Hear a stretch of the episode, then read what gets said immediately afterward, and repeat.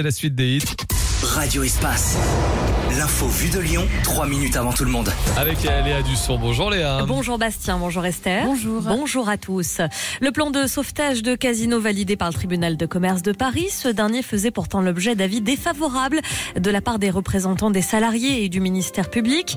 Le plan prévoit de changer d'actionnaire et de céder près de 300 magasins à Auchan et Intermarché.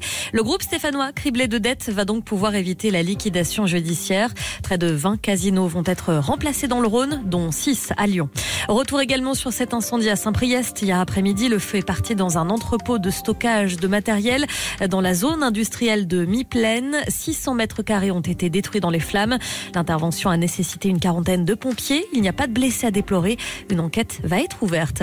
Sur les routes à présent, attention à ces perturbations euh, près de Lyon. Aujourd'hui, vers la 7 en direction de Marseille, la route sera fermée dès 21h ce soir jusqu'à 6h demain au niveau du nœud de Ternay. Cela fait suite à des travaux de rénovation de la chaussée à hauteur de l'échangeur.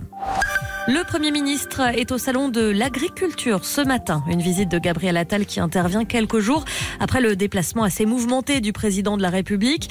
Il s'agit d'une deuxième visite pour Gabriel Attal qui s'est déjà rendu sur le salon dimanche soir après sa fermeture.